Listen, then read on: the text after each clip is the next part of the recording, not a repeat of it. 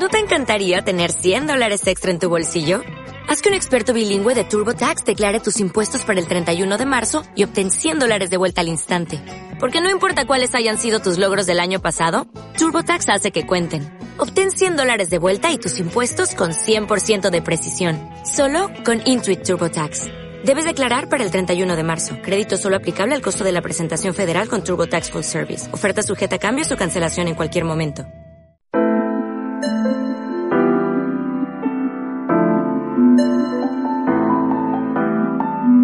Yo Dama con MJ Marcos.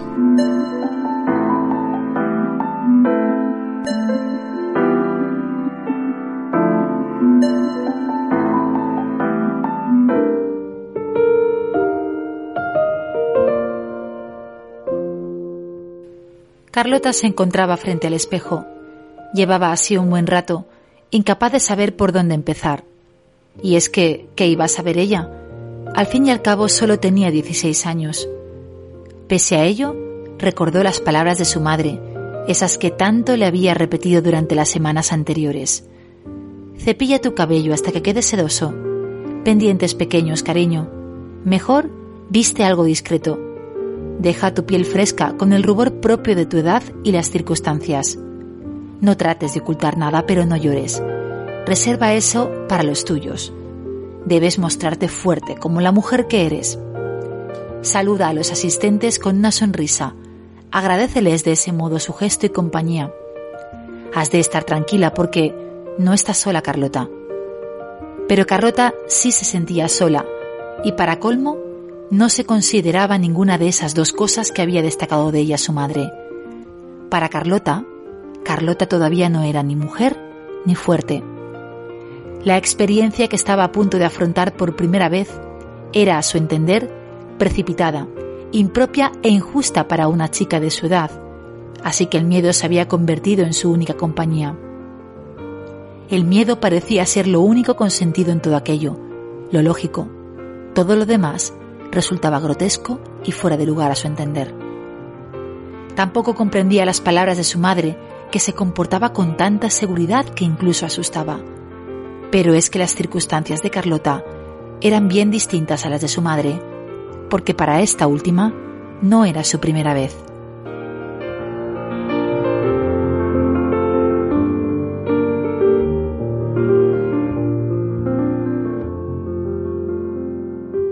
Buenas noches, damas y caballeros, y bienvenidos a Yodama, una cita que tendrá lugar cada viernes en tu radio del alma, en Soul Radio, hasta pasadas las 11 de la noche.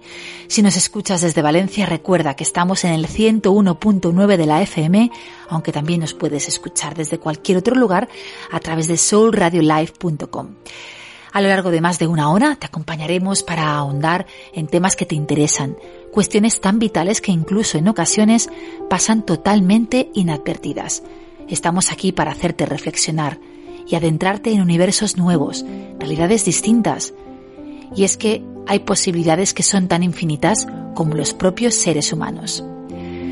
Yodama tiene como objetivo descubrir esas luces y sombras que a todos nos acompañan y que a veces incluso rechazamos. De la mano de fascinantes mujeres, amigas de distintos ámbitos de la vida, aprenderemos a amar cada resquicio de nuestro ser, o por lo menos trataremos de entenderlo. Yodama pretende ser el programa de todos, pese a estar conducido solo por mujeres, aunque no cualquier mujer. La vida que nos rodea, su sencillez a veces resulta paradójicamente compleja. Damos por sentado demasiadas cosas, nos dejamos llevar por lo que ciertos acontecimientos despiertan en nosotros o por lo que debería ser. Pero ¿y si las cosas fuesen distintas? ¿Y si no todo es blanco o negro? ¿Y si la oscuridad es la respuesta? Ahondemos pues en esta parte íntima de nosotros para escuchar nuestra alma. Solo de este modo alcanzaremos el equilibrio entre nuestra luz y la oscuridad.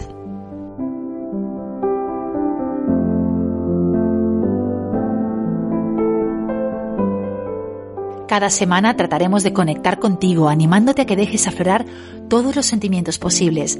La alegría, la melancolía, la euforia, los miedos, todos sentimos o hemos sentido en un momento dado. ¿Por qué no compartir nuestras experiencias para avanzar en el conocimiento de uno mismo? Para esta dama que les habla, y para las que la acompañan existe un férreo compromiso de cumplir cada semana, hacerte sentir.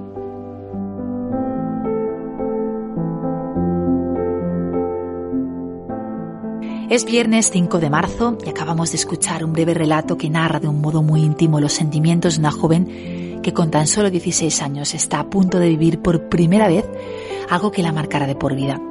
Y es que cuántas veces hemos hecho frente en la vida a situaciones nuevas, desconocidas, que han despertado en cada uno de nosotros sentimientos de todo tipo.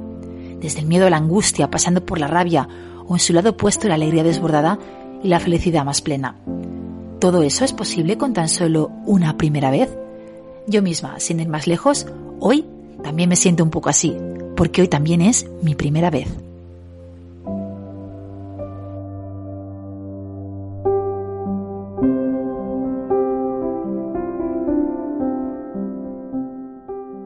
Afortunadamente no estoy sola y afronto esta primera vez con la mejor compañía. Mi nombre, por cierto, es MJ Marcos, una dama oscura que en esta aventura a través de las ondas camina de la mano de dos mujeres increíbles. Mi dama luminosa, Alba Seba, y mi dama blanca, Vigela Lloret, que estarán cada viernes con todos vosotros para asumir este reto tan maravilloso. Buenas noches, queridas mías. Bueno, ¿cómo os sentís? ¿Cómo estáis? tenéis los nervios del directo, como dicen, contadme porque yo estoy entre inquieta, expectante y sobre todo muy, muy, muy feliz. Buenas noches, la verdad es que estoy feliz y encantada de compartir el micrófono con vosotras, pero a la vez algo nerviosa. Si soy sincera, eh, pido disculpas de antemano por si acaso.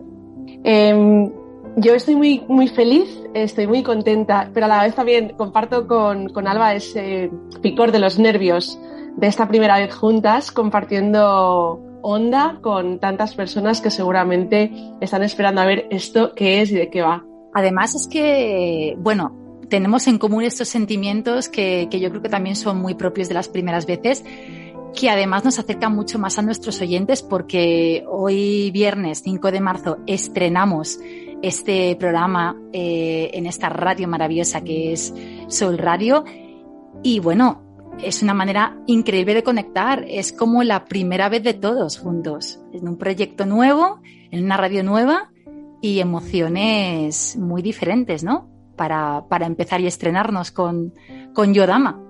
Pues todo, todo un lujo, ¿no? Poder hablar de esta manera, siendo primeras veces de tantas cosas. Así que qué mejor eh, para, para el día de hoy, 5 de marzo, estrenarnos con estas cuestiones. No sé, Alba, eh, estarás conmigo que estas primeras veces nos marcan, ¿verdad? Nos marcan para bien, para mal, para todo, ¿no? O sea, las primeras veces son, son importantes y, bueno, vistas desde el tiempo, pasado el tiempo, pues al final son, son aprendizajes para todo. Y yo os quiero lanzar, antes de que empecemos con, con el tema en cuestión, ¿Qué esperáis vosotras del proyecto? Porque claro, cuando nos subimos al barco las tres, en nuestra cabeza empiezan a aparecer muchos eh, pensamientos, eh, expectativas, eh, no sé, de todo un poco. ¿Qué, qué, qué objetivo os planteáis vosotras a nivel personal tras haber aceptado formar parte de, un proyecto así? yo lo primero que me planteé fue decir sí, sin dudarlo. Eh, porque creo que en la vida las cosas que dices sí y no hay duda es, es por algo, hay que seguir esa intuición que tiene mucho que ver con las personas que forman parte de ese equipo, con la persona que te lo propone y, el proyecto, por supuesto. Pero en esta ocasión, viniendo de tu mano y, por supuesto, por, porque habíamos tenido esa primera experiencia que ya contaremos alguna vez juntas en, en aquel primer libro tuyo, dije, bueno, eh, esto es caballo ganador, con lo cual seguro que vamos a pasarlo bien. Y para mí el objetivo personal es disfrutarlo, disfrutar de la onda, disfrutar de estar con, con vosotras compartiendo este momento y, por supuesto, aportando a, las personas que nos van a escuchar pues todo lo que podamos, todo lo que sabemos y, y todo lo que es para mí, en mi caso, el propósito también, que, bueno, más adelante hablaremos también de él. Pues te tomo, te tomo la palabra, Vigela, porque para mí es súper importante el disfrute. Yo creo que que sin disfrute no, no hay vida, ¿no? Al final, coger este proyecto de, tu mano, MJ, para mí es todo un reto y la verdad es que no es que ni me lo planteé, o sea, recuerdo esa llamada y te dije sí. Yo me quedo con, bueno, vuestras respuestas no han hecho más que alimentar mi, ilusión y emoción de como primer día y me quedo con ese sí unánime, unánime porque las tres sentimos lo mismo, vosotras eh, eh, por vuestra parte, yo cuando recibí la llamada de esta, de esta radio para realizar este proyecto y sin duda las personas que me vinieron a la mente fueron las que tenemos hoy a través de las ondas, estas dos damas, este trío de ases, ¿no? Y como bien dices, Vigela, el hecho de que hagamos un programa para todos, pero conducido por mujeres, a mí era algo que también me motivaba muchísimo a nivel profesional y a nivel personal, porque sé que voy a aprender mucho de vosotras, voy a compartir una experiencia y cada programa será único y tenemos, bueno, muchos retos por delante. Pero antes de seguir avanzando, porque además me apetece ya mucho entrar en materia con vosotras, me gustaría que la audiencia, que los oyentes os conocieran y supieran que dos mujeres tenemos al micrófono en Yodama.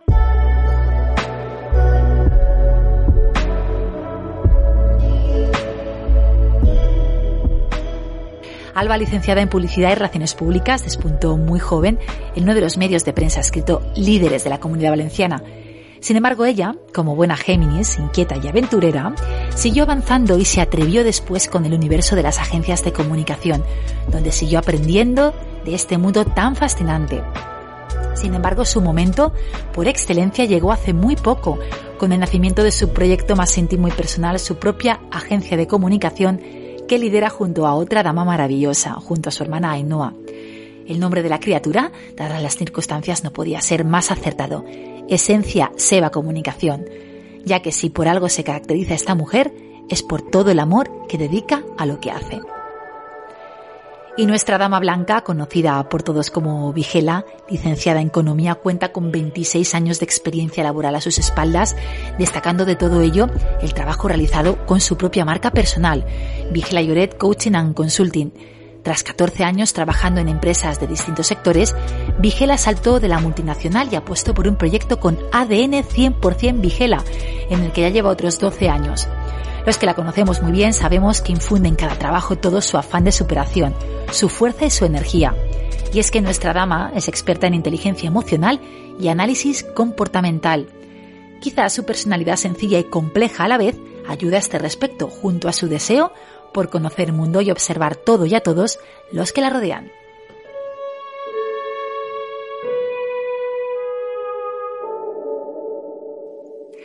Y antes de entrar en materia, quisiera agradecer una vez más a estas dos mujeres únicas, pues el que hayáis aceptado formar parte de esta primera vez y de tantas otras que vendrán después, mis queridísimas eh, damas, Vigela y Alba. Pues agradecerte, María José, a ti agradecer a Sol Radio y agradecer de antemano, por supuesto, a Alba, que está aquí compartiendo, y de antemano a todos nuestros oyentes. Con muchísimas ganas emprendo esta nueva aventura, que para mí es esa aventura, que forma parte de mi propósito, como decía antes. Para mí tengo en mi, faceta profesional, tengo un propósito claro y dentro de él está el transmitir, comunicar y transmitir eh, la importancia del sentir y saber lo que sentimos y creo que a través de, este nuevo proyecto y esta aventura conseguiremos, porque eso es lo que queremos entre todas, saber sentir, saber cuáles son aquellas emociones, discernir entre las emociones em, pues iluminadas y no tanto y más oscuras y saber que todo eso forma parte de nuestro sentir emocional de los humanos y que es un mundo por descubrir maravilloso con sus vaivenes, pero que está ahí abierto todo el mapa para nosotras. Así que, formando parte de mi propósito, gracias por, haberme dado esta oportunidad. Gracias a ti, MJ, vida más oscura, por darme la oportunidad de contar conmigo, ¿no?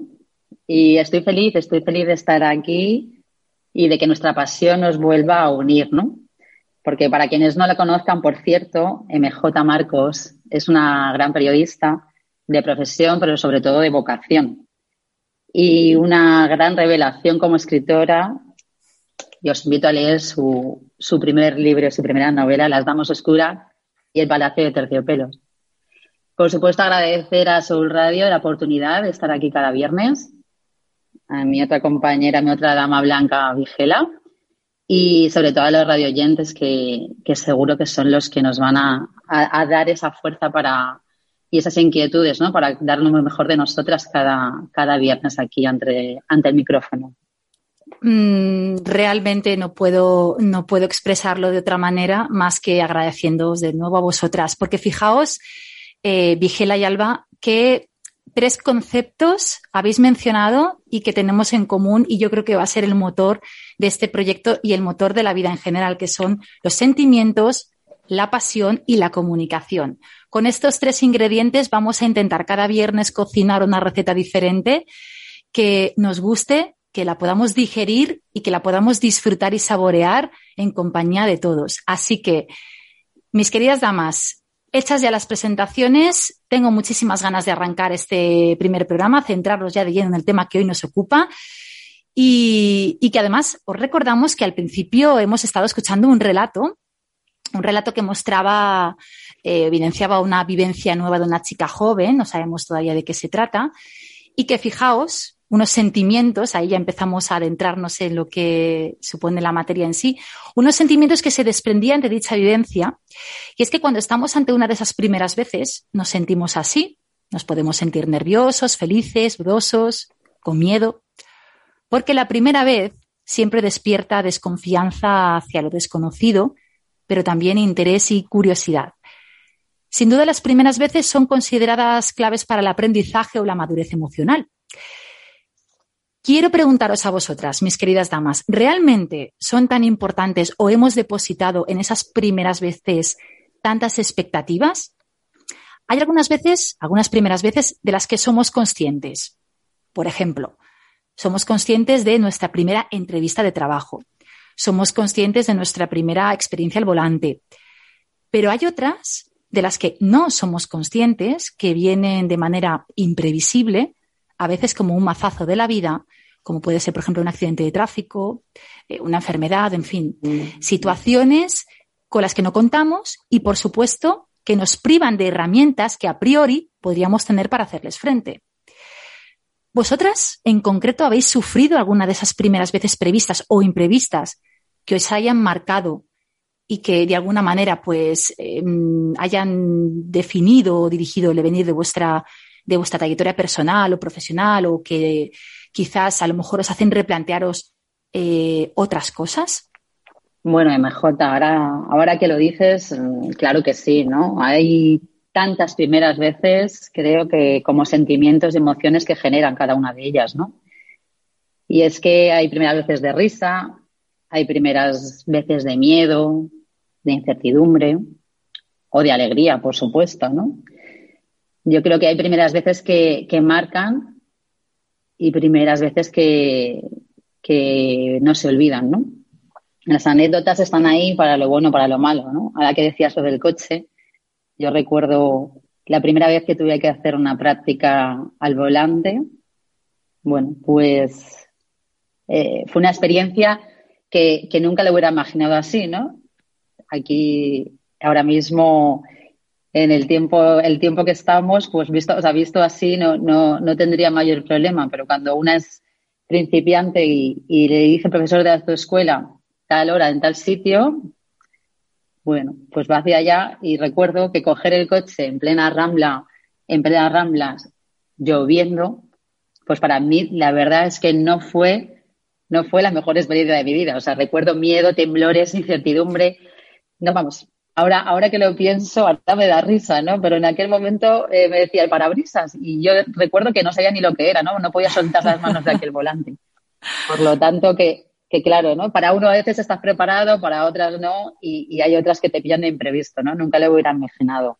Porque además, fíjate, eh, claro, esa primera vez al volante, con toda la climatología adversa en tu contra, pero ¿cuántas veces a lo largo de tu vida habrás conducido con lluvia, con viento?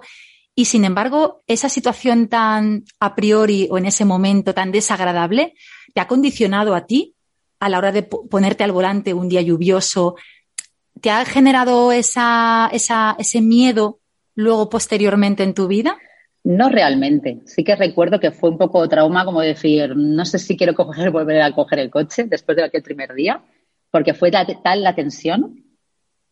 Pero sí que es verdad que, como te decía, visto con el tiempo, siempre soy de aquella persona que todo, todo ocurre por algo, todo pasa por algo.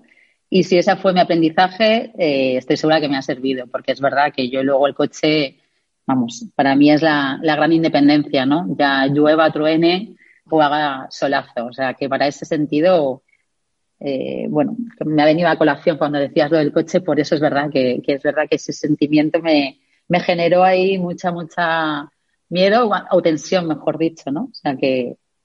Eh, primeras veces yo, cuando Alba está hablando de, su carnet de conducir, a mí me, viene, me ha venido como, como un destello así en la frente mi primera vez que fui a tocar con la banda de música a Fallas de Valencia tenía 16 años, ya a esas edades y en aquellos años que no son los de ahora, era la primera vez que salía de mi casa, que ya había hecho otros viajes con lo típico de fin de curso con 14, pero esta era la primera vez que de verdad nadie iba a controlarme. Cuando sales con, los, con, con el colegio, están los profesores. Aquí no había nadie con 16 años, me iba a Fallas de Valencia con la banda de música, a dormir allí en, en, un hotel con quien yo quisiera, a la hora que yo quisiera. Solo tendría que cumplir los horarios en los que la banda teníamos que estar en los actos para tocar, pero ya está. Fuera de eso, la vida era tuya. Entonces la recuerdo con, con como si fuera ayer, con esa alegría, diversión, un poco también de, travesura, los primeros eh, flirteos con los chicos, porque ahí te puedes, ¿no? Eres libre para, hacer, deshacer, em, eh, poder acostarte o no y pasar la noche por la calle y luego coger tu clarinete para pues arrancar a la, despertar y, pólvora y música y juego y era tan divertido que es como si fuera ayer y esa primera vez de Valencia, Fallas, pues claro, me ha traído siempre grandes recuerdos. Mm, he vuelto a vivir en, Valencia después a la hora de estudiar, he trabajado en Valencia también varios años y siempre me da mucha alegría. Valencia es, pues supongo que aquello tiene mucho que ver, ¿no? Es como la fiesta y la alegría y eso es lo que a lo que me lleva aquella primera vez de fallas. Tengo otras primeras veces, una muy divertida que aún digo, pero ¿cómo se me ocurrió? Y fue la primera vez que me hice una permanente y además no en una peluquería, no, no, con mi amiga, mi amiga que se estaba sacando el curso de peluquera y no os quiero decir el resultado. La, eso, es confianza, eso es confiar en las amigas. Confianza ciega, desde luego. Sí, porque aquello después no había forma de deshacerlo. Una vez en el producto, nos ocurrió que la primera vez el producto no cogió lo puso mal. La segunda cogió tanto que salí con caracoles de, borreguillo y no había forma de poder peinarme. Eso es muy divertido. Yo mis primeras veces divertidas es que como si fuera ayer, de verdad, las tengo muy, muy apegadas a mí. Es como, yo quería aportar, ¿no? O sea, aquí cada uno nos acordamos de qué primeras veces, ¿no? Entonces, lo que decía antes de sentimientos es, es importante, ¿no? Quizás en mí yo estaba acordándome eh, de cosas no tan divertidas, que a lo mejor eh, luego si me pongo a buscar, hay muchas primeras veces, ¿no? Pero también eh, situaciones que, por ejemplo, el primer día que entras a clase, ¿no? O el primer día que entras, yo siempre era como muy no saber dónde ibas, ¿no? Yo recuerdo mi primer día de, carrera, porque la época del instituto era otra cosa, aunque también había algo de nervios, pero en el instituto íbamos como gente más conocida, ¿no? Y el primer día que entré a, la universidad y, aquella clase que iba yo sola, evidentemente, sin conocer a nadie, fue como un poco de incertidumbre, ¿no? Yo siempre he sido muy extrovertida, he sido una persona que, que por supuesto me encanta interactuar con la gente, pero claro, las clases de las universidades impresionan, ¿no? Ciento y pico personas, aquí ya al fondo de esta manera. Y, y me hacía gracia porque yo me estaba yendo a esa parte, ¿no? Sin embargo, Vigela nos ha traído una anécdota súper divertida, ¿no? Y esto es la, la riqueza de, de cada una de nosotras, ¿no? Que podamos aportar nuestras primeras veces. Las luces y las sombras. También, también es muy importante también es muy importante cómo, cómo, fijamos cada persona, porque aquí viene la diversidad, ¿no? En mi caso, em, me doy cuenta de que mis primeras veces negativas como que las dejo a un lado, las como que no quiero mirarlas tanto, las Sí, están ahí, pero bueno, pues muy bien, estás ahí, no te, no te miro. Me gusta, por lo, por lo que yo observo, mirar más a, mis primeras veces divertidas, pues porque lo pasé muy bien y, porque me trae grandes recuerdos. Y, y, eso, y ahí es cuando tenemos que ver cada persona, cómo hemos entrenado nuestro cerebro a mirar más hacia un lado o hacia otro y cómo eso nos va marcando. Por eso, de ahí la importancia de las primeras veces a todo el mundo nos marca por igual. Pues no, porque depende de ese entrenamiento que cada uno tenemos. Además, fijaos que es un buen ejercicio porque sí que es cierto que cada una habéis eh, evidenciado una parte de la vida, una más eh, o menos positiva y otra mucho más positiva, las luces y las sombras que decíamos del concepto de la vida en general y que nosotras pues cada viernes intentaremos aportar un poquito de luz y un poquito de sombra, porque ya sabéis que las sombras son maravillosas a cada tema. Pero sí que es cierto, fijaos, por lo que habéis contado, yo quiero preguntaros si hay, en las dos anécdotas hay algo en común, que es la, la edad, una edad temprana, la juventud. ¿Es a lo mejor la primera vez en la juventud un factor determinante para el éxito o para el fracaso? O, o, quizás a lo mejor también va enlazado, ¿no? Lo que decías, Vigela, de que dices, yo esa parte negativa como que la parto. Quizás a lo mejor ya no es tanto la primera vez que haya sido buena o mala, sino como las herramientas que has tenido para hacerle frente. Y eso tiene que ver con la madurez, con la madurez emocional, ¿no? Para poder un poco gestionar, quizás ahora a lo mejor si nos pusiéramos al volante por, por poner, vamos a ponernos ahora en la situación actual, vuestras vivencias del pasado. Alba al volante en un día de tormenta del siglo, una dana brutal, con la, con la experiencia o con la edad que tenemos ahora, ¿sería igual? ¿Tendrías tantos nervios? O a lo mejor el hecho de tener 18 años, o quizás, eh, Vigela, te trasladas a, a las fallas de Valencia cuando por favor podamos volverlas a, recuperar, que tenemos muchísimas ganas. Eh, con tu banda, la música, la experiencia, esa, el olor a pólvora, gente nueva, ¿hubiera sido igual de feliz? En el caso de Alba hubiera sido tan dramático y en tu hubiera, y en tu caso hubiera sido igual de feliz si esa primera vez se hubiera producido actualmente con la edad que tenemos, con lo que sabemos ya de la vida a estas alturas. ¿Hubiera sido igual? ¿Qué pensáis?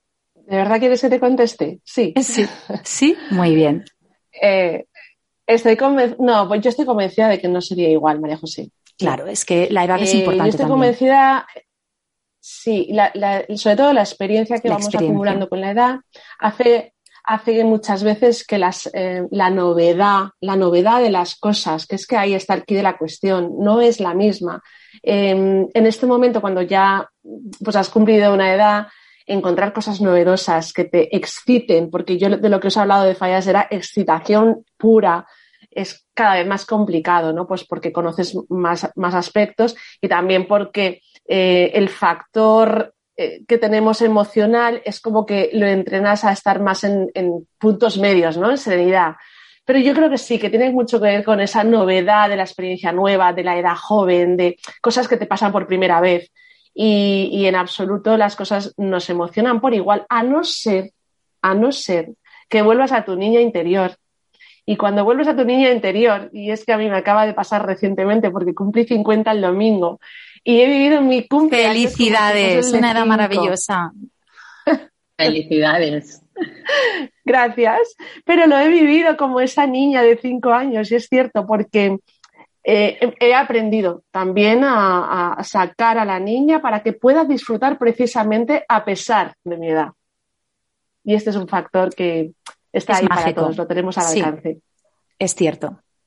Alba, ¿tú qué piensas? Es muy importante, sí, la niña interior y, escucharla para, para, todo, ¿no? Porque son estas, esas personas que no tienen juicios, que no tienen quizás creencias ahí de experiencias pasadas y está claro que a la pregunta tuya, MJ, que me hacías, en mi caso yo creo que no sería igual, ¿no? Yo, si me pongo en esa situación, como decías, con la Dana de por medio, eh, hay otra seguridad, hay una confianza también, ¿no? Como, como la primera vez, como decía Vigela, la de la novedad y el no saber qué, claro, era todo incertidumbre. E incluso además de conocer a, a tu profesor, ¿no? que en aquel momento evidentemente lo conocía, pero era aquella persona también externa a mí ¿no? y en el que debería de confiar. Ahora, por supuesto, que lo vería de otro modo, ¿no? Yo creo que estamos en donde la edad, donde la edad y la experiencia nos hace, nos hace únicos. Efectivamente, y además va todo ligado, porque eh, hablamos de edad, eh, no, por, no por tener cierta edad tienes más experiencia, sino porque al final, de manera natural, la vida te va llevando conforme vas pasando por experiencias y por vivencias, vas adquiriendo ciertas herramientas para hacer frente a, a situaciones que a lo mejor te enfrentas con algo que no habías vivido nunca, sí, pero siempre vas a tener un referente que te pueda aportar algo una mujer, un, un hombre de 16, bueno, un joven o una joven de 16, 18 años todavía no tiene esa madurez que le brinda la vida para poder contar con esas herramientas. Estamos llegando a un punto importante de la, del programa y yo creo que ahora que nos pide ya el cuerpo avanzar un poco más en todo esto, vamos a sumar a otra persona más a esta charla de damas. Ella es otra dama y es una dama muy, muy especial que, bueno, que vamos a conocer, como no puede ser otro modo, a través de, de la luz y de la oscuridad que, pues, que nos permite la magia de este programa.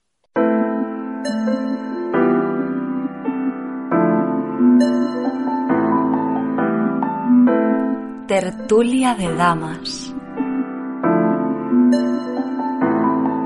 Y decíamos que esta noche tenemos con nosotras a una dama muy, muy especial y yo creo que su presencia merece el escorchar una buena botella de vino, disfrutar con una exquisita referencia y de un momento para hablar, pues, entre mujeres de la vida. Desde casa os animamos a que hagáis vosotros también lo mismo, porque la dama a la que estamos a punto de descubrir es una de esas mujeres que, como reza un conocido claim publicitario, donde va triunfa. Ella es colega de profesión, una mujer muy vinculada a la comunicación y desde hace muchos años ha estado ligada a una institución de peso y de gran envergadura. Esta noche, damas y caballeros, tenemos el placer de que nos acompañe la directora general de IFA, la institución federal y cantina Esther Gilabert. Querida mía Esther, muy buenas noches y bienvenida y muchísimas gracias por aceptar ser nuestra primera invitada en este programa sobre primeras veces. Muy buenas noches y eh, al revés, ¿no? Muchísimas gracias a, vosotras por haber pensado en mí para, para, esta primera vez, ¿no? Que las primeras veces, bueno, pues como todas, ¿no? Las primeras veces creo que se afrontan con, con ilusión y con un poquito de miedo también, ¿no? Pero bueno, encantada en cualquier caso de, de estar con vosotros. Pues precisamente esos sentimientos son algunos de los que ya habíamos esbozado al principio y que queremos ahondar más contigo, pero antes que los oyentes, los pocos que no sepan quién es Esther, pues tienen que conocerla como una superwoman, que es lo que es esta mujer, y que además el término para ellos se queda, se queda muy corto, porque además de ostentar con toda la responsabilidad que ello supone el cargo de la dirección general de un monstruo como IFA, Esther también es presidenta de la Asociación de Empresas Turísticas de Elche, es docente en el Instituto Mediterráneo de Estudios de Protocolo, es madre de dos niños preciosísimos y un larguísimo etcétera. Así que, Esther, la primera pregunta yo creo que es obligatoria. Eh, ¿Cómo lo haces? O sea, ¿qué, ¿cuál es tu secreto para hacer tantas cosas, hacerlas tan bien y no descuidar nada? Bueno, bueno, bueno, es que ahí eso es mucho decir, eso es mucho decir. Eh, yo creo que las personas que, que, intentamos, ¿no? O que hacemos muchas cosas, hacemos muchas cosas mal, irregular y, y nunca, ¿no? Y sí que tenemos la impresión de, de, fallar todo el tiempo, ¿no? Así que yo creo que todo eso me, me, me queda muy grande. Pero en cualquier caso, yo creo que, que, que, sobre todo, secretos no hay, ¿no? Porque secretos no hay, al revés. Yo creo que, que lo que hay que hacer es contar con, con, con mucha gente, ¿no? Y contar con, con equipo. Yo siempre digo que cuento con un equipo maravilloso en lo profesional, en, en, en, la institución ferial y cantina, cuento con un equipo de personas maravilloso que me hacen la vida un poquito más fácil y en lo personal también, ¿no? Pues cuento con, con un gran equipo, con una gran familia que, que me acompaña en todo y que, y que, y que me ayuda, bueno, pues a, a, a, poder llevar esa trayectoria en lo profesional y, y, también pues poder tener la familia y poder, bueno, pues atender a ambas cosas. Fíjate que yo me acuerdo, porque antes hablábamos a micrófono cerrado del paso del tiempo, de cómo a veces no somos conscientes de que el tiempo pasa para todos y que sin embargo parece que fue ayer. Y a mí me da la sensación de que fue ayer cuando tú estabas como jefa de prensa en IFA, que estuviste muchísimos años, que llegábamos, yo estaba trabajando entonces en la tele local, luego eh, en la tele autonómica y, y llegamos a las ruedas de prensa y ahí estaba Esther dando facilidades, empatizando con todos los compañeros. Cuando llegabas a las ferias, bueno, ella te gestionaba, oye, Esther, necesito una entrevista. Eran todo facilidades y desde otra perspectiva, porque ahora, claro, la posición ha variado mucho, pero sigue siendo, en esencia, la misma mujer generosa, la misma mujer cercana y la misma mujer trabajadora que se vuelca con los demás. Y el hecho de que reconozcas el trabajo en equipo, pues yo creo que, que eso es algo, algo fundamental y es la base de, del éxito, ¿no?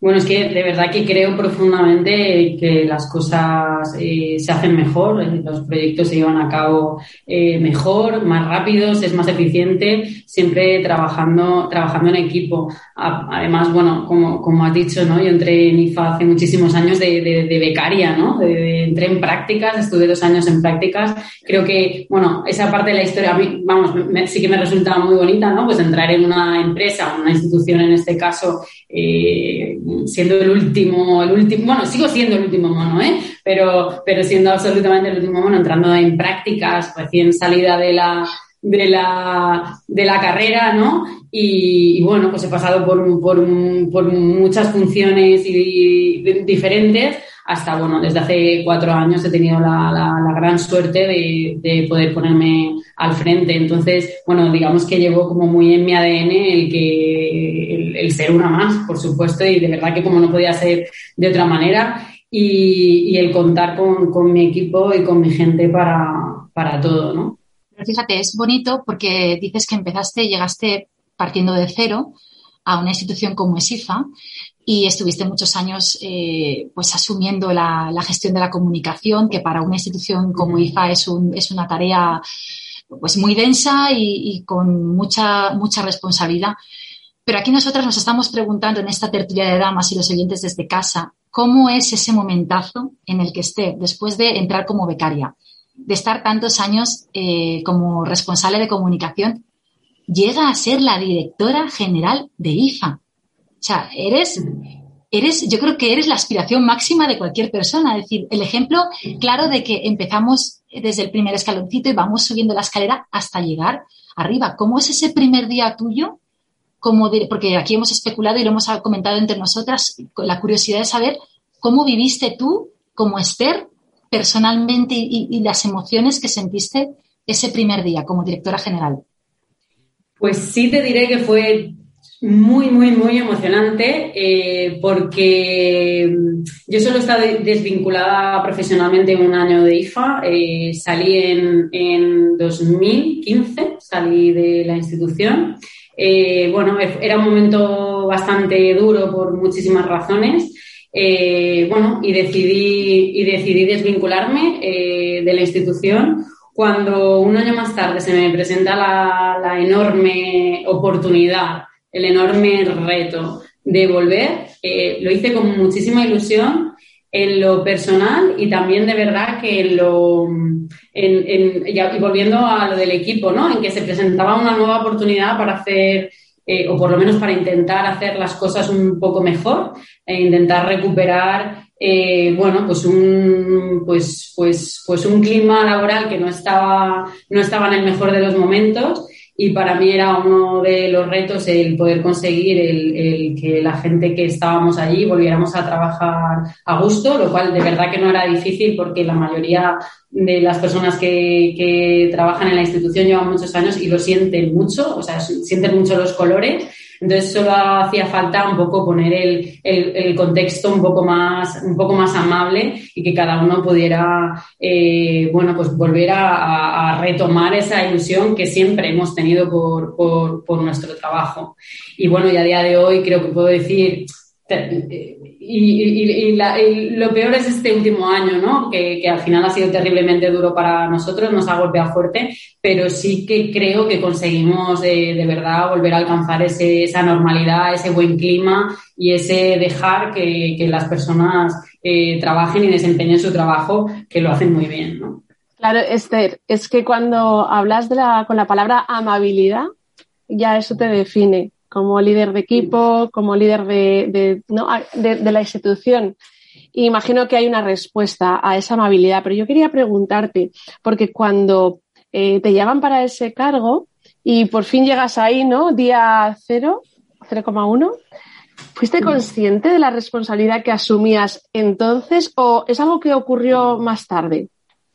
No, no, muy consciente. Pensar que, que no, yo no empezaba de nuevas en un sitio que no conocía, ¿no? Al revés. Em, eh, volvía a un sitio que, que, creo conocía, conocía bien, con lo cual eh, te hace sentir desde, desde el minuto uno eh, esa responsabilidad absoluta. También te digo que superada con creces, con la ilusión que tenía, ¿no? Pero desde luego sí, sí, desde el minuto uno, con, sintiendo, sintiendo en, los hombros ¿no? esa, esa responsabilidad de saber eh, dónde te enfrentabas, a lo que te enfrentabas, ¿no? Así que sí, sí, minuto uno, con mucha responsabilidad, pero de verdad que con muchísima ilusión, que, que, creo que es muy importante, ¿no? En esos momentos en los que no te puedes amilanar, todo lo contrario, ¿no? Te tienes que, que venir un poquito arriba, con prudencia también, pero venirte un poquito arriba para, para, bueno, pues para sobrellevar eh, esa responsabilidad.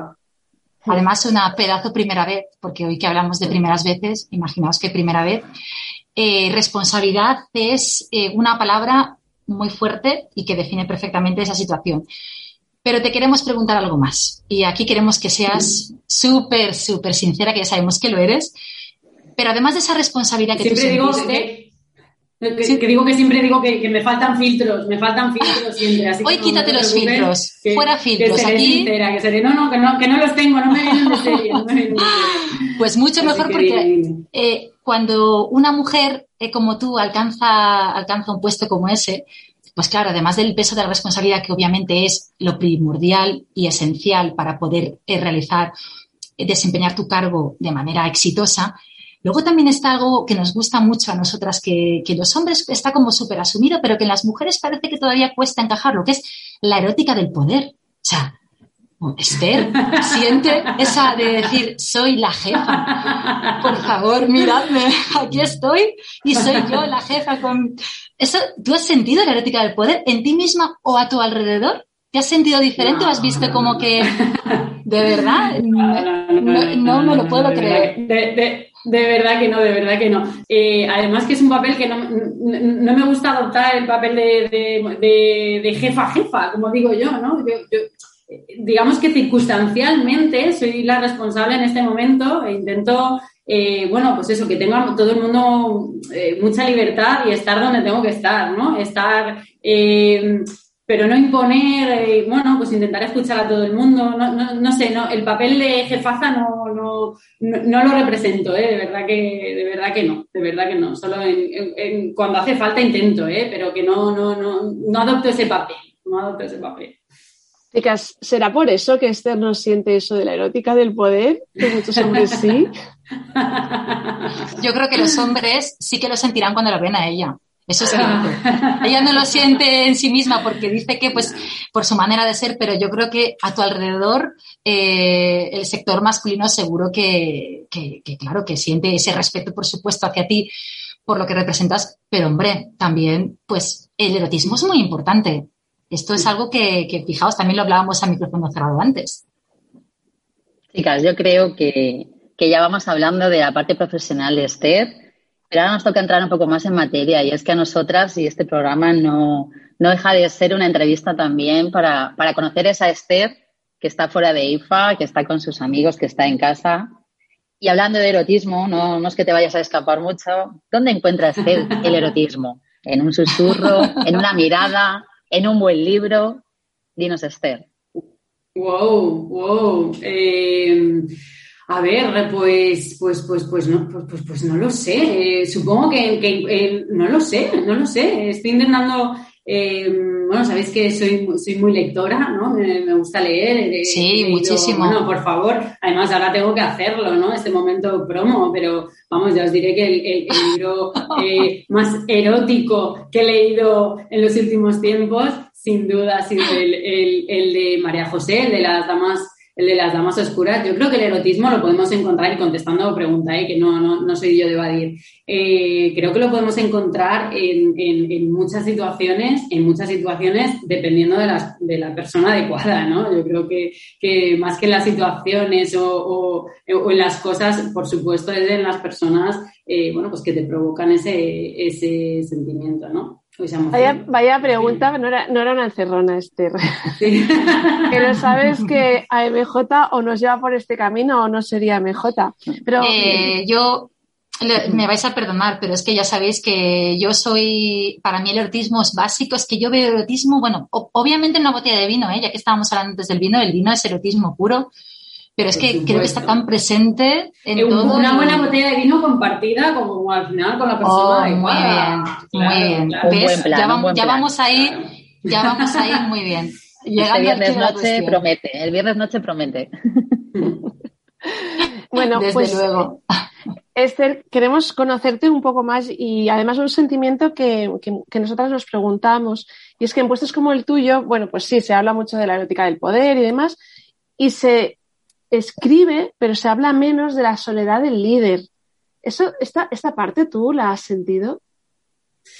No, es que vuelvo a lo mismo y, espero no ser eh, ¿no? repetitiva, pero pero es que yo soy muy de compartir, eh, es que soy muy de compartir el día a día, mm, las cuentas, los grandes problemas y los pequeños, ¿no? Eh, eh, intento, desde luego, no siempre con las mismas personas, claro, porque al final, pero sí soy muy de, compartir lo que, sobre todo lo que me lleva o la información o los datos o que me llegan a tomar las decisiones, ¿no? Más que a lo mejor la decisión concreta que entiendo que me, que me atañe a mí pero, pero soy muy transparente y me gusta mucho compartir de verdad toda, toda la información y no siento esa, no siento esa, no siento esa soledad ni por encima, ni, ni por encima me refiero a, por no mezclar, ni, por encima eh, de, las personas que tengo por encima, ni, ni, las personas jerárquicamente, eh, por hablar de, la organización, ni por abajo. Entonces, eh, no, no, no, no, he sentido esa, esa soledad del jefe, ¿no?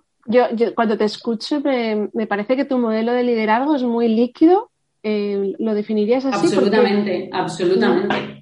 Absolutamente, sí, sí. Es que, eh, sobre, además, de verdad que es una cuestión también de, bienestar personal, quiero decir. Y por ponerme, por poner un ejemplo muy claro y muy duro, si, si la gente tiene que irse como ha, como ha sido el caso, ¿no? Por, por, por, esta situación tan terrible de la pandemia, si la gente se tiene que ir a un ERTE, eh, deben saber los motivos y las razones por las que, por las que no tengo más remedio, o sea, que, que, activar ese, ese, ERTE, ¿no? Y yo creo que, que, que, es una cuestión también casi de egoísmo personal. Yo necesito que la gente entienda que, que, yo no quiero, no, no, quiero tomar esa decisión, pero que si se toma eh, es, es, porque no hay otra, no hay otro camino y ni hay una, ni hay una alternativa, ¿no? Y como esto, que es una, ¿no? que es una situación más dramática, si me lo permitís, o, o, más dura, pues como eso, muchas otras, ¿no? También en positivo, ¿eh? Cuando, cuando hay, hay decisiones que son, que son buenas para la organización, pues también se comparten los motivos por los que se llegan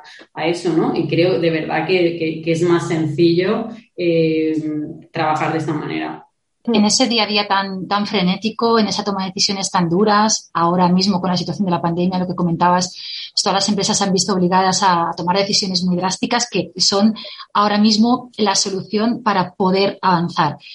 En tu día a día, con, todas esa, con todos esos problemas, esos calentamientos de cabeza, eh, esa soledad que dices que no sientes porque al final estás tan, estás muy rodeada de personas, pero bueno, a veces uno puede estar rodeado de gente y se, claro, y sentirse solo. En tu caso es estar arropada.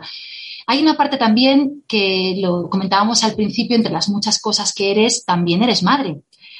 ¿Qué papel o qué parcela de tu vida ocupa tu familia y, qué, supone, qué supone para ti? Igual es una perogullada lo que te estoy preguntando, porque además eres una supermadre, pero ¿cómo, cómo gestionas el papel de tu familia en un día a día tan complejo como el tuyo? A ver, yo siempre digo que soy muy eh, eh, de, cuidar todas las parcelitas ¿no? que componen tu vida, ¿no? Y en esas parcelitas tenemos la parcela profesional, que para mí es importante, eh, y además lo digo sin ningún tipo de pudor, o sea, es muy importante la, la parte profesional. la parte de familiar también es importantísima y hay que cuidarla. Y está la parcela eh, personal, ocio, amigos, ¿no? Que, que, incluyo ahí. Intento sacar tiempo, no matemático, no voy a decir tres horas aquí, seis aquí, no, no matemático, pero intento sacar tiempo y cuidar, la, digamos que estas tres parcelas, ¿no? La profesional, la personal y la de más relacionada con el ocio y, los amigos. Eh, la, la, la, familiar, jolín, pues ¿cómo, cómo, cómo la voy a llevar? Eh, yo creo que en la vida es muy importante la actitud, ¿no? Más que, más que, más que quizá eh, otras cosas, ¿no? Y es, importante que, que, si no estás toda la tarde con tus hijos, no puedes estar desde las 5 hasta la noche con tus hijos, pues si llegas a las 7 o llegas a las 8, que tus hijos eh, compartan contigo un tiempo en el que tu actitud es, es, es, es positiva, ¿no? Y yo creo que eso mis hijos lo han visto siempre. Eh, también es verdad que en, los primeros, en las primeras etapas, ¿no? cuando los, los, niños son más dependientes, es todo un poquito más duro. ¿no? por ellos, porque son más dependientes, y por nosotros, porque no terminamos de, o, tenemos más miedo a no hacer las cosas, no hacer las cosas bien, ¿no? Y todos hemos vivido situaciones, pues, pues bueno, pues que, que pienses que no estás pasando suficiente tiempo con tus hijos, que están más con tu, que están mucho tiempo con, con tus padres, que, eh, y eso genera ciertos miedos, sobre todo, la, creo, ¿eh? Sobre todo creo que en, en las mujeres. Pero es verdad que conforme va pasando un poco el tiempo, al final ves que tus hijos de verdad son súper felices de ver a su madre feliz. Y, y, de hecho, eh, bueno, has enriquecido también mucho su, su, círculo, yo siempre lo digo, mis hijos, eh, pasar una tarde o pasar una noche con mis padres es un, es un premio para ellos. Y, creo que, que, yo he enriquecido mucho su, su educación porque han contado con, con, con un núcleo familiar más amplio. Eso me lo da, por supuesto, el tener ese núcleo familiar y el tener esa, bueno, pues el compartir esa, ese, ese tiempo, ¿no? Sobre todo durante, bueno, durante, durante la semana. Bueno, sabéis que nosotros trabajamos también los fines de semana y también tiramos de, de abuelos los fines de semana y demás. Pero en fin, yo la verdad que, que, creo que, una, que es importantísimo la actitud y, y, yo siempre he disfrutado muchísimo, soy muy disfrutona, ¿no? En el, de verdad, y, lo vuelvo a decir en el mejor sentido, ¿no? No sin sentido peyorativo que a veces te lo, lo, utilizan al revés, ¿no? Yo soy muy disfrutona y me gusta mucho disfrutar de mi familia, y me gusta, pero mucho, me gusta mucho disfrutar de mi trabajo y me gusta mucho disfrutar de, de, de mis amigos, ¿no? De, de todo. Y yo creo que cuando la maternidad la afrontas así, con, con, con esa actitud positiva y, con, y sin, huyendo un poco de, de los dramas, huyendo un poco de la, de la culpa, eso iba a decirlo sí. María José, yo creo que, que, que es un tema eh, que, que, nos lo da el entorno, pero también nos lo damos nosotras mismas. Somos muy, muy exigentes con, con nosotras mismas eh, tenemos un sentimiento de culpa que sobre todo al principio, ¿no? en esas primeras etapas de la maternidad es muy difícil de regular, el, el, no sentirte culpable por todo. Yo siempre decía, joder, es que al final nos sentimos culpables cuando estamos en, con la familia porque no estamos trabajando, pero es que cuando estamos trabajando también nos sentimos culpables porque no estamos con la familia, ¿no? Entonces, es, es, es difícil encontrar un poco ahí el, equilibrio y cada una tiene su propio equilibrio. Por eso digo que también es verdad que, que nosotras nos tenemos que regular ese, ese, ese, sentimiento de culpabilidad y también ser muy respetuosas entre nosotras. ¿Vale? Que a veces también no, no a veces también pecamos un poco de, de esa falta de, de, de respeto hacia las decisiones o como cada uno quiere vivir la maternidad o su vida en general. Eh, yo soy siempre de decir que, por Dios, que, que, que no nos juzguemos tanto, que, que, todas las opciones, si te van bien y te hacen feliz, son, son, son maravillosas y tenemos que aprender un poco entre nosotras a, a, respetarnos nuestras, que todas las opciones son válidas y que, y que cada una debe elegir su, su camino y vivir su, su, vida de la mejor de las maneras. Perfectamente es definirlo un poco tu situación ahora mismo con nosotras hablamos siempre mucho de las luces y de las sombras de, de la vida de una persona en el sentido más amplio. Serían entonces esa, ese sentimiento de culpa, ese, esa, a veces esa obligación, ese imperativo externo de tener que elegir entre tu trabajo o tu familia, que hasta hace relativamente pocos años a las mujeres, se nos exigía a veces, no de manera explícita, pero sí de manera tácita o un poco más, más velada, que nos posicionáramos o bien en nuestra faceta profesional o bien en la faceta personal. ¿Es una de tus sombras o, qué sombras eh, se ciernen sobre Esther eh, a este respecto o a cualquier otro? Oye. Yo siempre te digo que odio elegir. Soy una persona que odia elegir. Yo lo quiero todo. Y soy perfectamente consciente de que no se puede tener todo, pero yo lo quiero. y trabajo en esa dirección, claro, y trabajo en esa dirección, aun siendo es muy contradictorio, yo lo sé, yo lo sé es muy contradictorio ser perfectamente consciente de que no se puede tener todo, pero aún así quererlo, ¿vale? Y trabajar en esa línea, o funcionar en esa, en esa línea, ¿no? Eso hace que de vez en cuando, claro, de vez en cuando te pegues una, no sé si me puedo decirlo, pero de vez en cuando te metes. Claro que lo puedes decir, tranquilo. ¿Vale? de vez en cuando. sin filtros, sin filtros. Claro, de vez en cuando te das una hostia, de vez en cuando eh, las cosas no salen como, como te gustaría, claro, claro, o sea, eso pasa pero es mi filosofía y es mi filosofía. Decir no decir a nada que no, que me guste o que quiera hacer, intentarlo todo siempre, aún a sabiendas de que es imposible conseguirlo. Así de contradictoria. Nos encantas, porque, vamos, no puede ser mejor la filosofía. Nos encanta, estamos de acuerdo, ¿eh? Sí, como decía antes, es que todo es cuestión de actitud y Esther lo ha dicho, ¿no? O sea, al final el, el planteártelo con la actitud y con la mejor actitud es es sin duda, pues bueno, es afrontar las luces y las sombras de cada uno. Es verdad que, que, bueno, que en todas las facetas que ya les he explicado bastante, bastante bien y de, y de manera clara tu filosofía, aquí nos gusta hablar también de esas luces y esas sombras. ¿Dónde encuentra Esther esas luces? Esas luces para, para seguir. ¿Dónde se inspira? ¿Dónde, ¿Dónde está la luz de tu día a día, Esther? ¿Dónde está la luz de mi día a día? Eh, no lo sé, yo supongo que, que, que, las es que no lo sé, tomamos muchísimas decisiones a lo largo de, nuestra vida y yo creo que, las luces, mira, yo te diría que las encuentro sobre todo en mis compañeros de viaje y, con eso, eh, bueno, abarco em, muchísimo y con eso abarco eh, amigos, abarco a mi marido, abarco a, a, todo mi entorno, ¿no? Yo soy, me, gusta, siempre digo que me gusta mucho la gente, en general. O sea, me gusta mucho, hay gente que no me gusta nada, pero en general me gusta muchísimo la gente y me gusta mucho estar bien rodeada. Y, creo que en eso he sido terriblemente afortunada, en, tener gente súper valiosa.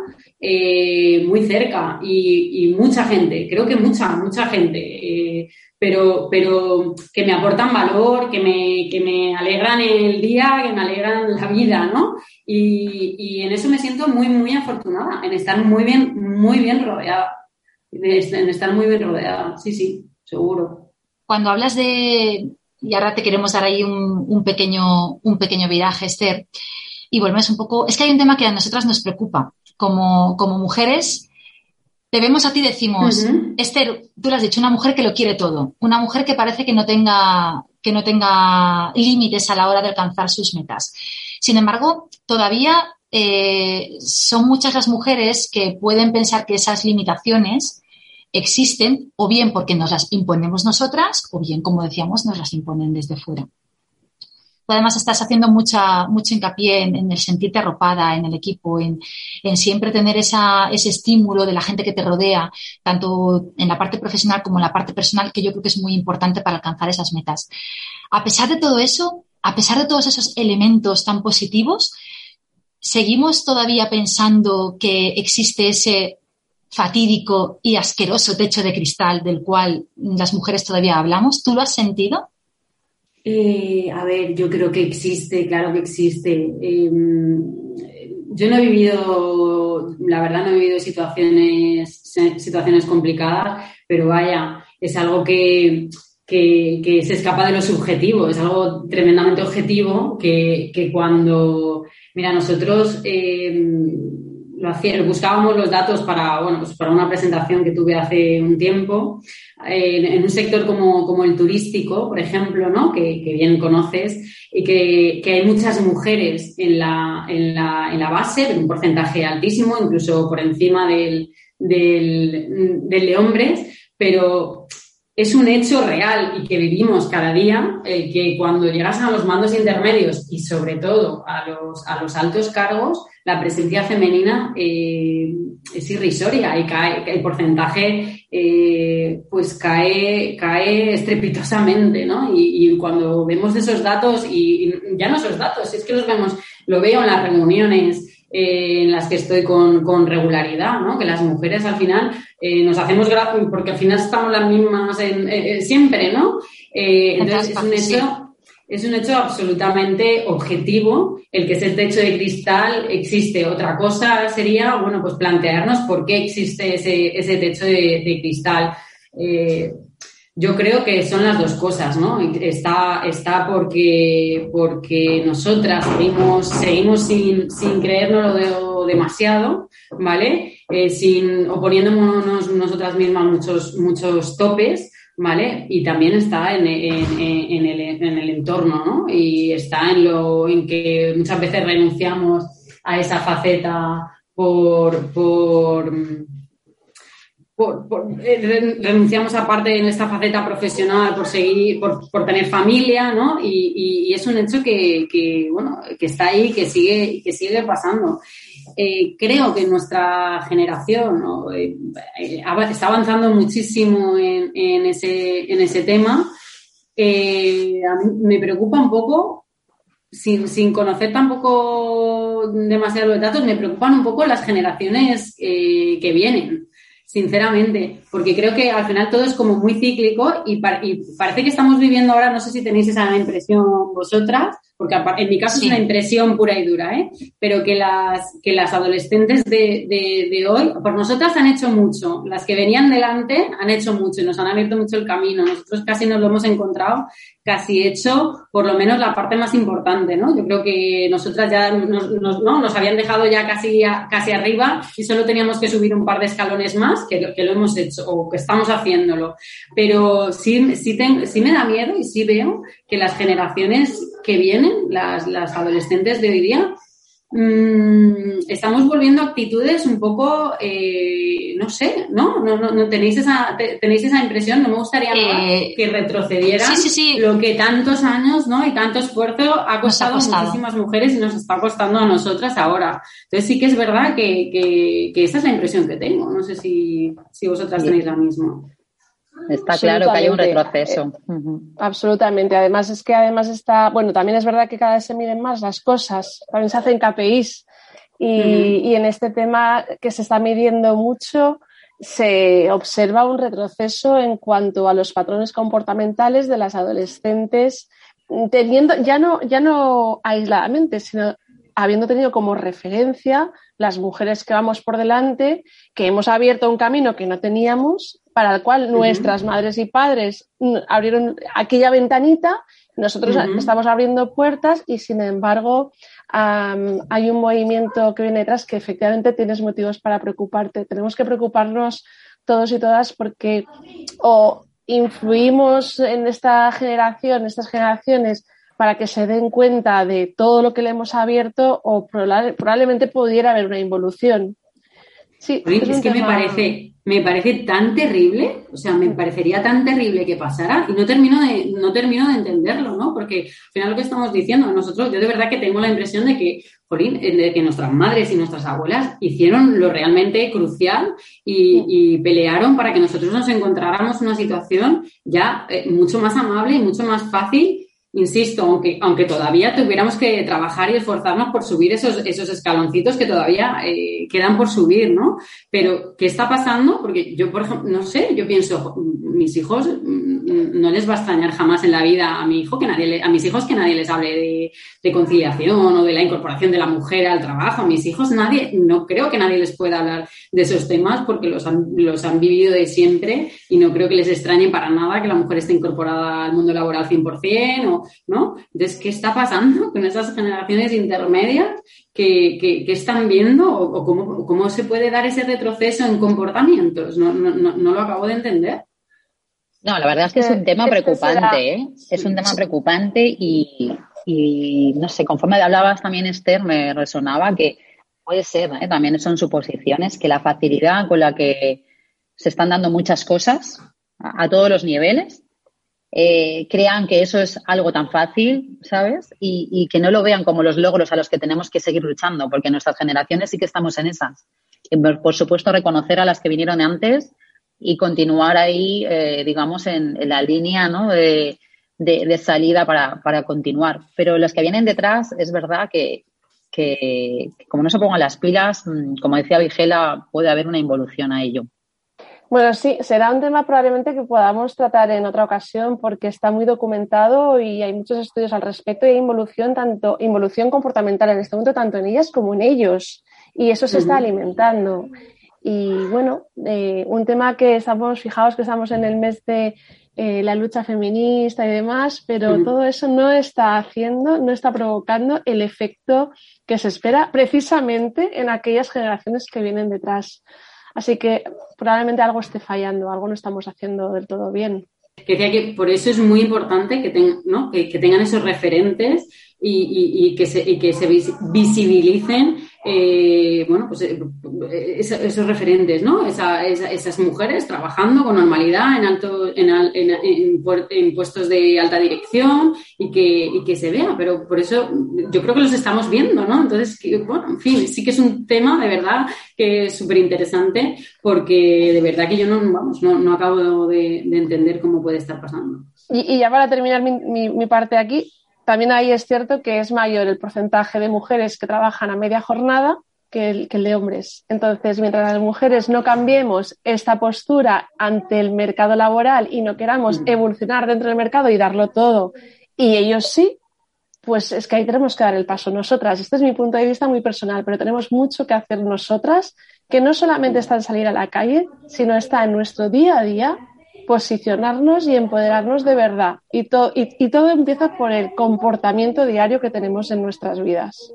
De hecho, esta situación, esta, esta situación de, pandemia en la que todos hemos estado en cuarentena, en situaciones del teletrabajo, eh, los ERTES, los, las renuncias, aunque sea de forma parcial a, los trabajos, se ha visto que al final volvemos al, patrón de siempre, el que es la, la mujer la que mayoritariamente ha optado por el teletrabajo para cuidar a los, tanto a hijos como, como, a mayores, a dependientes. Siempre ha sido la, la ahí sí que hemos conocido cifras, ¿no? Que es muy alto el porcentaje de mujeres que ha tenido que renunciar eh, a todo parte de su, de su jornada laboral para el cuidado de dependientes, ya sean niños, eh, mayores o personas, o personas dependientes. Con lo cual, sí que es verdad que aunque se ha evolucionado, pues no se ha evolucionado tanto como, como creemos a veces. ¿no? Sí, porque no es La solamente es... ha tenido, sino ha querido, porque al final es un pacto con tu pareja. Entonces, o, los pactos son de igual a igual y los dos somos capaces de renunciar y no siempre la misma parte, pero mientras eso no se establezca, seguirá siendo siempre la mujer por tradición, tradición, usos y costumbres quien renunciará creyendo que es la que tiene que, en lugar de decidir si quiero o no quiero. Pues la verdad es que resulta muy curioso que en una época en la que eh, las mujeres somos eh, abanderadas del feminismo, apoyamos eh, esa igualdad, ¿no? Que, que, ahora mismo pues, pues es tan necesaria, no vamos a profundizar ahora en el tema porque ya sabemos que, no, es una, no es una igualdad real, pero que es muy curioso que, el feminismo, cada una que lo viva a su manera, en esa situación todavía se estén eh, realizando pues estas conductas de involución que decíais, ¿no? Es muy curioso y preocupante. Y es un tema que además trataremos en otro programa y Esther, si te quieres unir a nosotras cuando lo abordemos, nosotras encantadas, ¿eh? Y más que pues bienvenida en Yodama. Encantada. O sea que. pues yo encantada. Teníamos millones de preguntas que hacerte. Teníamos ahí muchas curiosidades. Eh, por desgracia, el tiempo manda. Pero sí queríamos, antes de acabar, queríamos hacerte una pregunta eh, que, bueno, que la gente sabe de Esther, qué hace Esther, qué no hace Esther, cómo es Esther. Pero Esther, ¿cómo es definida por la propia Esther? ¿Tú cómo te consideras o cómo te ves a ti misma? ¡Hala, qué difícil eso! Ah, qué ¿visto? difícil eso. Eh, sí, sí, sí, sí, sí, sí, sí, sí, sí, qué difícil eso, ¿no? De, de definirse a, a, uno mismo, ¿no? Y sobre todo qué miedo, ¿no? Que no sea, lo, no, no, sea la percepción que tengan, que tengan los demás de, de ti, ¿no? Eh, pues a ver, a ver. Eh, Mira, me, me, gusta mucho una definición que, que, últimamente leo mucho a Garrigues Walker, ¿no? Que, que, ha escrito un par de ensayos, eh, el, uno último sobre, sobre la incertidumbre, ¿no? Que, con la que nos ha tocado vivir esta última época. Y él, él dice que, ser eh, optimista racional es un, es una, es un, ¿cómo lo dice? Es un deber eh, moral, ¿no? Que, que, tenemos ahora mismo, ¿no? Y me, me, encantó esa definición de optimista racional porque creo que me encaja, ¿vale? Porque yo, por, por, definición, soy, soy objetiva. Ya hemos hablado de lo, lo, lo, lo importante que es eh, tener una buena actitud en la vida para, para, para, casi todo, pero es verdad que soy una persona muy, muy práctica, ¿no? A veces incluso me, me, me paso de frenada ahí con, la, con, con, la, con, mi practicidad para todo, ¿no? Pero entonces ese concepto de, de optimista racional eh, me gusta mucho, me gusta mucho y creo, o me gusta pensar que, que, que me define, ¿no? Y luego, pues en lo más personal, pues yo qué sé, yo creo que soy una persona eh, divertida, disfrutona, ¿no? Me, me, gusta mucho disfrutar de, de, todo, de todo lo que, lo que, ya que tienes que hacer, ¿no? Un poco de todo, pues, pues me gusta mucho disfrutarlo, disfrutarlo todo. Tengo muy mala leche, tengo muy mala leche, eh, pero es verdad, y voy a decir en mi, en mi descargo y en mi favor, que me dura muy poco. Al mismo tiempo, soy, yo digo que soy como Dory, ¿no? Como no sé si habéis visto los dibujos, los dibujos sí, claro. ¿habéis visto esos dibujos? A mí me parece un personaje muy maravilloso. maravilloso. Yo soy muy Dory. A mí se, se me, se me olvida todo eh, con mucha ligereza, ¿no? Entonces, es para lo bueno y para lo malo, ¿no? Hay veces que digo, por el amor de Dios, este hija mía, eh, ¿cómo puede ser que no te acuerdes de determinadas cosas? Pero es verdad que para otras cosas es muy positivo, porque para lo, ¿no? lo negativo también se te olvida, se te olvida rápido. Entonces yo soy muy de cabrearme mucho y a los 10 minutos decirte, nos, nos, tomamos una cerveza abajo, ¿no? Y, y, y, el que está el tercero en discordia nos mira como, esta está loca, ¿no? Esta está loca perdida. Y bueno, muy, muy, muy de mi, de, muy de mi gente, ¿no? Muy, ya lo he dicho antes que me, me gusta mucho la gente en general y me gusta, y mi gente en particular, aunque intento que sea mucha y de verdad que soy muy afortunada, muy afortunada en eso. Y, y, familiar también, es que no, no sé, no lo sé, también soy, soy, muy, fam soy muy familiar y, al mismo tiempo no me gusta estar nunca eh, en, en, mi casa, soy muy de bar, ¿no? yo siempre digo que soy una persona de bares, a mí me encanta estar de bar todo, todo el tiempo, ¿no? Así que creo que después. Correcto, sí, todo, desayunar, almorzar, yo, yo soy una persona muy, muy de bar, ¿no? Y pues eso, entonces creo que un poco contradictoria también, ¿no? Porque, bueno. porque soy muy familiar, soy muy casera, pues soy muy de bares también, ¿no? Soy muy, tengo muy mala leche, pero se me pasa muy rápido. Eh, no lo sé, no lo sé. Todo, un, poco, un, poco, pues, un poco todo eso. Fíjate que, eso. Que con esa definición que haces, si te podemos ayudar o aportar algo, porque nosotras hemos preguntado a, a una persona que te conoce muy bien, el cómo no te ve, y queremos escuchar lo que esa persona eh, o cómo, o mejor dicho, cómo esa persona te ha definido. Así que vamos a escucharla y, y, luego, pues, vemos a ver si coincide o no coincide con la percepción que tienes de ti misma. Vamos allá. Esther es carácter, Esther es tesón y es superación. También es alegría y, sobre todo, Esther es un gran sentido del humor. Ella valora por encima de todo la amistad incondicional, que además ejerce, al menos en mi caso, y en algunos más que también nos conocemos. Este es un buen plan para tomarse unas cuantas cervezas frías o para subir una montaña. También es un buen plan, es mi excursión anual a Formentera. Es una suerte haber encontrado a Esther Guilabert en mi vida. De verdad que sí, me considero muy afortunada. Eh, nos ha dejado sin palabras. Ella es, es Nuria Montes, es la secretaria general de OSBE, una mujer una mujer por excelencia como la que tenemos esta noche con nosotras, como tú, Esther. Y en sus palabras eh, se puede leer el aprecio y el cariño y el, amor más profundo, pero sobre todo la sinceridad absoluta. Y creo que no podemos estar más de acuerdo cuando, hemos escuchado estas palabras de Nuria Montes, tan maravillosas hacia ti y yo creo que, bueno, que para nosotras, para todos los oyentes y para toda la gente que te conoce, es una suerte que esté, en la vida de tantas personas. Así que en nombre de todos te queremos agradecer de verdad que hayas participado en esta primera vez nuestra, que esperemos que no sea la última juntas. Acabo por donde he empezado, que es agradeciéndoos a vosotras, que veis cómo soy muy afortunada, veis cómo tengo mucha suerte que tres mujeres como, como vosotras hayáis pensado en mí para, para este pistoletazo de salida de vuestro programa. Para mí es un orgullo y, y, y de verdad que, que, me, que me siento súper afortunada y que, y que os estoy profundamente agradecida. Y vamos, eh, y lo de Nuria Montes, por el amor de Dios, yo me emociono porque porque, y, soy muy dura yo, ¿eh? pero, me, pero a veces me emociono, a veces me emociono. Y, y, y, que una mujer como, como esta, ¿no? que para mí, ¿qué queréis que os diga? O sea, la gran Montes, yo siempre le digo, tú no eres la Montes, tú eres la gran Montes. Totalmente. Una, una persona eh, pues, maravillosa en, lo profesional, en lo personal y que he tenido la suerte de, cruzármela en el camino. Yo siempre lo hago y, estáis todas, bueno, a, vosotras dos, a Alba y a María José, ya, ya, ya estáis enganchadas, pero eh, tenemos una tercera incorporación que yo, yo, voy, yo voy andando por la vida y voy enganchando, eh, pero así a quien, a, quien, a quien me gusta y quiero que se quede, y quiero que se quede en mi vida y quiero que se quede conmigo, ¿no?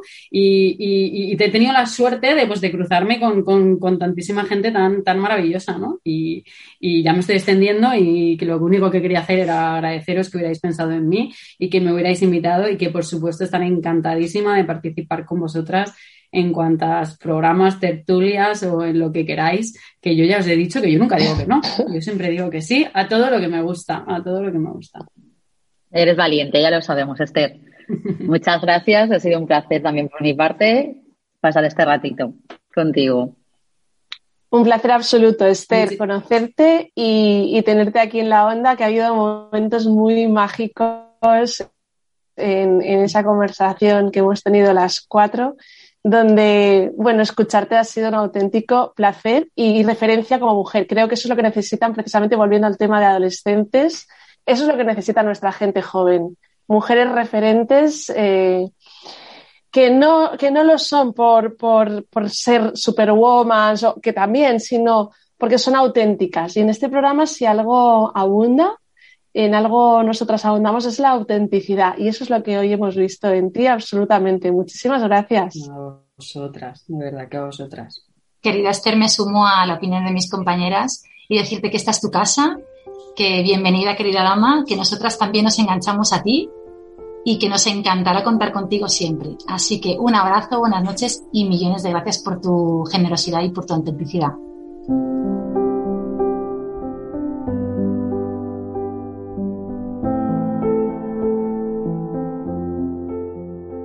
Y el tema de la próxima semana es un tema que yo creo que, que, es muy importante en los momentos que estamos viviendo. Y es que dicen que la solidaridad es una de, las herramientas más, más sólidas con las que cuenta el ser humano para hacer frente a la adversidad, la propia y la ajena.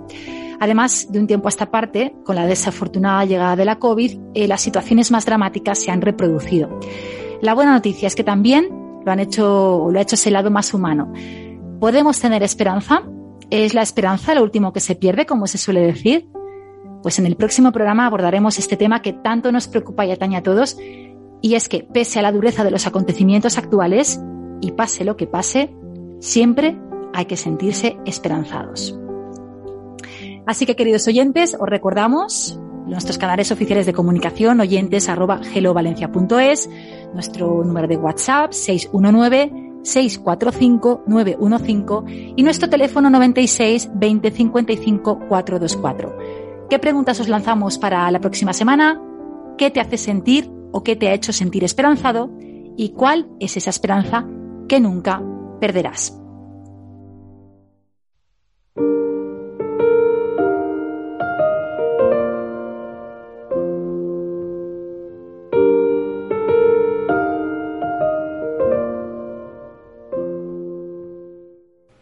Carlota atravesó el eterno pasillo que la separaba de él.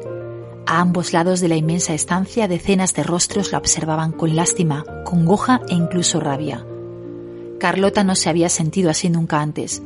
Como mantra, se repetía los consejos de su madre a los que ésta tampoco hacía caso. Y es que, en un momento dado, las lágrimas comenzaron a resbalar por el rostro fresco y ligeramente ruborizado de la mujer, enmarcado entre discretas joyas y una melena sedosa que poco ya le importaba.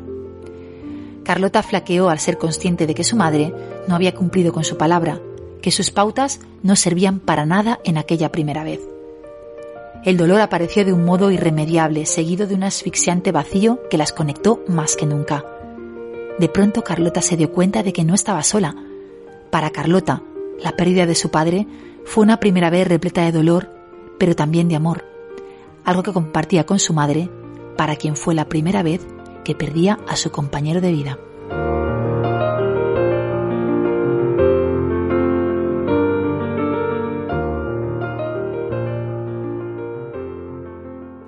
¿Qué os dice una primera vez como esta? ¿Podemos entonces extraer amor del dolor y viceversa? Solemos pensar que las primeras veces están asociadas a hechos felices positivos, hemos visto ejemplos de todo, pero no siempre es así. La primera vez de algo puede ser una vivencia dura, vital, aunque no por ello exenta de aprendizaje, que es algo que también hemos podido observar en, cada uno de los testimonios y de los aprendizajes, valga la redundancia, de esta primera vez nuestra en, la radio. Hay un dicho popular que reza que aprendemos a base de palos que nos da la vida. Y quizás esa es la clave para tener una preparación y así poder asumir ese duro trance y poder obtener el legado que recibiremos después. Queridas mías, quiero conocer vuestra opinión porque yo creo que la primera vez es algo que nunca va a dejar de producirse y tenemos que estar preparados para todo lo que nos venga. Yo, ateniéndonos al, relato de Carlota, que nos dejaba ahí en vilo y saber lo que, lo que ocurría, pues me hace reflexionar que hay herramientas por muchos consejos que, que le hayan dado, o en este caso su madre, afrontar la a lo que no está preparada una persona. Creo que Carlota también, o, he querido intuir, estaba también con un dilema que se suele, que se suele dar en muchas ocasiones. Y es de, ¿soy yo una misma, como hablábamos antes, con la autenticidad? ¿O debo ser lo que se espera de mí, ¿no? las expectativas que recrean en ella? Y es que a veces que esas expectativas, ¿no? Que, depositan en una misma, pues quizás pesan mucho más que el, que el propio dolor. Ahí es mm, donde yo quiero hacer hincapié ¿no? sobre este relato de primeras veces también. Bueno, yo cuando eh, has leído el relato, MJ, pues me he visto reflejada. Eh, he pasado por la misma experiencia que Carlota. Con 19 años falleció mi padre y para eso no te prepara nadie, ni nada. Es verdad que hoy sé más cosas de las que sabía en aquel momento, que el duelo es algo que me gustaría que algún día también tratásemos en la onda, porque creo que es algo que se trabaja poco en nuestra sociedad, que se conoce demasiado poco y es muy importante. El duelo se vive en todo tipo de rupturas, cambios, eh, donde el dolor aparece. Y el duelo es lo que nos ayuda a transitar por esas fases. Efectivamente, como dice Alba, esa dificultad entre qué se espera de mí. Yo puedo decir que en mi caso ya no era lo que me pedían los demás, sino yo misma ante una situación tan nueva en mi vida, ¿qué esperaba yo de mí? Y eso te lleva muchísima confusión cuando a esas edades ni siquiera sabes quién eres todavía, ni, ni qué te depara tu presente sin tu padre, ¿no? Y tu futuro. Eh, nos tenemos que despedir porque ya estamos llegando al final del programa. Eh, la verdad es que el tiempo vuela cuando, cuando estamos en buena compañía y yo os quiero agradecer el que os hayáis desnudado emocionalmente y que juntas hayamos dado este paso, que ha sido un lujo desbrigarme con vosotras, tengo que decirlo. Ya somos un trío, de hecho, oficialmente. Y nos volvemos a ver dentro de muy poquito, tan solo siete días, con muchas cosas más que decir, ¿eh? mis queridas damas. Pues muchas gracias, MJ, muchas gracias, Vigela por compartir este ratito conmigo. Muchas gracias a nuestros oyentes, sobre todo, y a Radio Sol por esta primera vez en la radio. Y nada, deseando volver a encontrarnos y a poder ser eh, con una copita de vino, que así las tertulias se llevan muchísimo mejor. Apuntado queda y sumo. pues brindamos por la autenticidad, por las muchísimas más primeras veces que, que están por llegar. Y bueno, y nos escuchamos la próxima semana, queridos oyentes. Muchísimas gracias por esa confianza y por esa fidelidad. Y no dejes de seguir disfrutar, de seguir disfrutando con toda la programación que nos ofrece Soul Radio a través del 101.9 de la FM, si nos escuchas desde Valencia, o a través de soulradiolive.com. Queridos, queridas, feliz fin de semana, feliz semana. Os deseamos que sigáis llenando vuestras vidas de muchísimas más primeras veces. Buenas noches y hasta el brindis próximo. Yo Dama con MJ Marcos.